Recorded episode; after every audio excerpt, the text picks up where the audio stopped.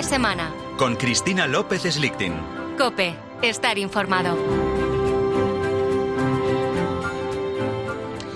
Algo está pasando con los animales y con las ciudades. O las ciudades crecen o los animales salen despavoridos del campo y se nos meten en la ciudad. Y vemos imágenes de jabalíes en Barcelona y lobos comiendo en las basuras en Alemania y nos encontramos zorros en Zaragoza.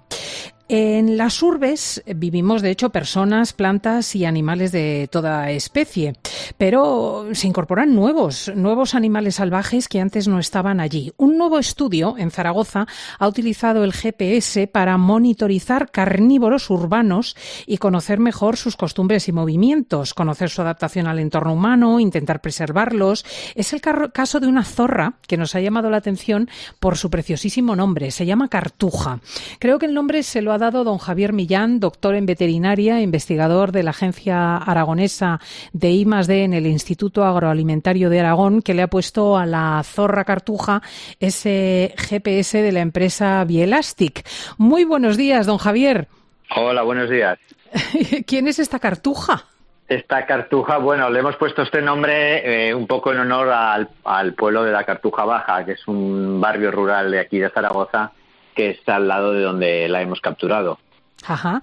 Es un pequeño GPS que le han puesto en el cuello. O sea, la capturaron, pero no con ánimo de mantenerla en cautividad.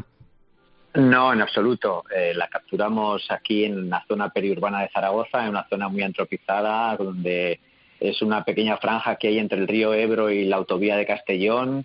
Y además está también la vía del AVE, la vía del tren convencional, está la Z40 y, la verdad es que pues ella se sobrevive en, las pocas eh, manchas de bosque que quedan y, los campos de cultivo que hay en esta pequeña franja y realmente este dispositivo no se vende pensado en fauna silvestre.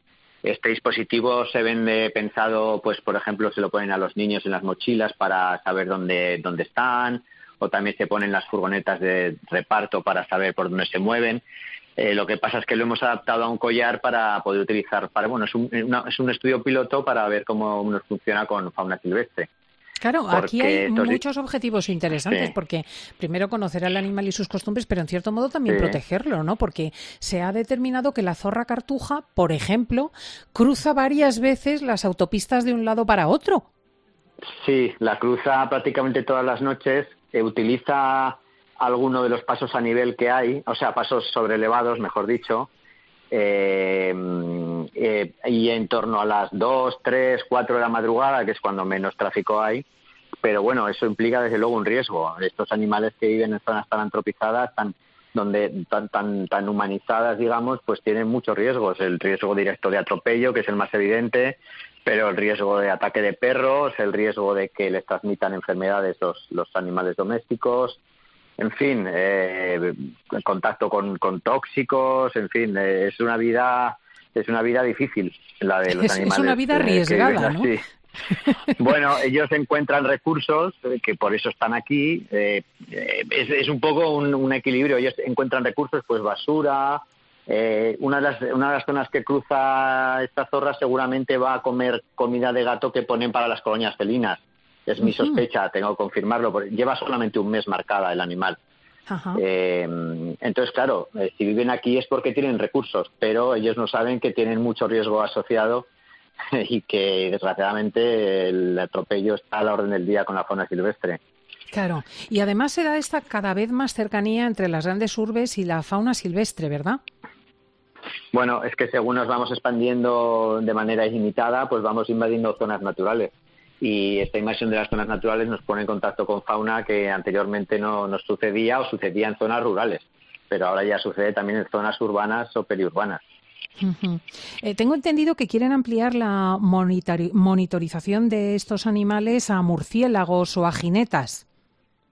Sí, eh, bueno, también estamos estudiando murciélagos urbanos de Zaragoza. Hemos empezado un pequeño estudio piloto financiado por la Universidad de Zaragoza hemos estado tomándoles muestras. Lo que pasa es que el siguiente paso sería también ponerles pequeños dispositivos de seguimiento. En este caso GPS no, porque no hay GPS tan pequeños como para estos murciélagos, pero sí unos pequeños dispositivos de radio tracking que se llaman, que emite una señal de radio eh, que te permite seguirlos un tiempo mientras dure la batería. Eh, pero claro, es que un murciélago, pensé, estos murciélagos urbanos pesan entre 6 y 8 gramos, pesan poquísimo, entonces el dispositivo tiene que pesar pues, eh, un, pues un gramo, tiene que ser una cosa chiquitísima. En un zorro pues se le puede poner un collar un poquito más complejo con un GPS, etcétera. Bueno, de hecho es que se venden dispositivos GPS eh, para fauna silvestre, lo que pasa es que pueden valer 2.000, 3.000 euros. Este dispositivo que hemos acoplado nos ha costado 100 euros. Entonces la idea es ver si funciona, si, si la batería dura, si nos da resultados y si vemos que funciona, pues ampliarlo a, más animales. Es un estudio piloto. ¿Y qué información le está dando? ¿Cómo la transmite? Bueno, nos da una señal cada 20 minutos que realmente se podría haber puesto cada hora. Por, ejemplo, algo que estamos viendo es que quizá podríamos haberlo puesto cada hora y no cada 20 minutos y ahorrar batería. Pero bueno, estas son cosas que vamos a ir viendo con el estudio. Y, cada, y nos va dando un punto GPS cada 20 minutos. Entonces, básicamente podemos saber por dónde se mueve eh, y, por ahora lo que estamos viendo es tiene costumbres eh, muy bastante regulares. Por la noche duerme en alguno de los sotos que quedan aquí a la orilla del Ebro y de, y de eso eh, duerme de día, claro, descansa de día, pues animales son nocturnos y por la noche pues sale a patrullar su, su zona, digamos, que no es por ahora no es muy amplia eh, claro, ahora estamos en invierno, quizá cuando llegue la época de celo se mueva más o veremos si cría, en fin. Eh, lleva, como digo, lleva muy poquito listo tiempo porque, porque el hecho de que pase las autopistas por las, por las pasarelas indica que considera el peligro de la calzada.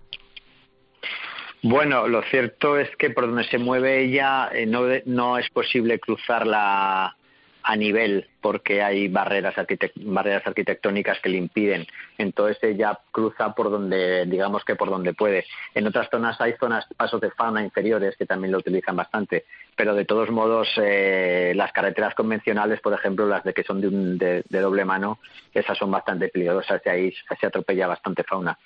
Eh, son animales vivos, pero dentro de lo que cabe un coche a 120 kilómetros por hora no es fácil de evitar. Hmm.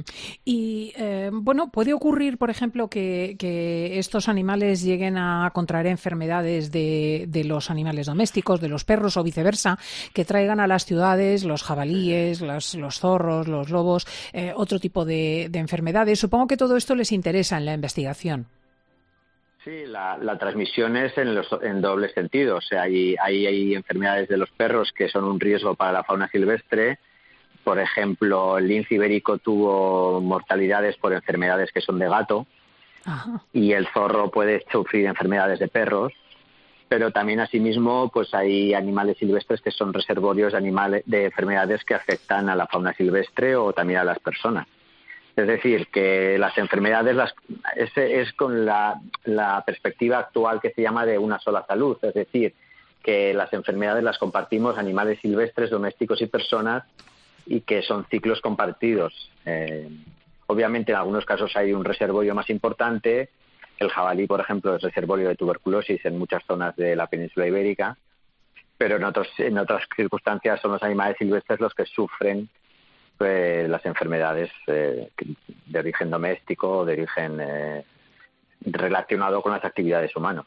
Claro, realmente el mundo ha cambiado. Hablamos de aldea global, yo creo que también en este sentido. Exacto y la pandemia reciente y los orígenes tan eh, mencionados de murciélagos y pangolines, etcétera, ya nos ha puesto un poco sobre aviso de que las cosas conviene estudiarlas, cuando menos, ¿no?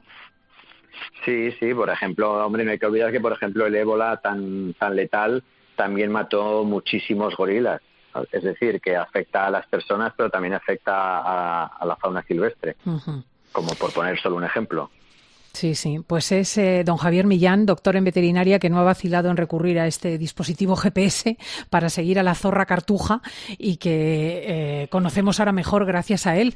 Muchísimas gracias y que descubra muchos detalles sobre este animal y sobre otros tantos. Bueno, muchas gracias por vuestro interés. Un saludo. Un saludo. Buenos días.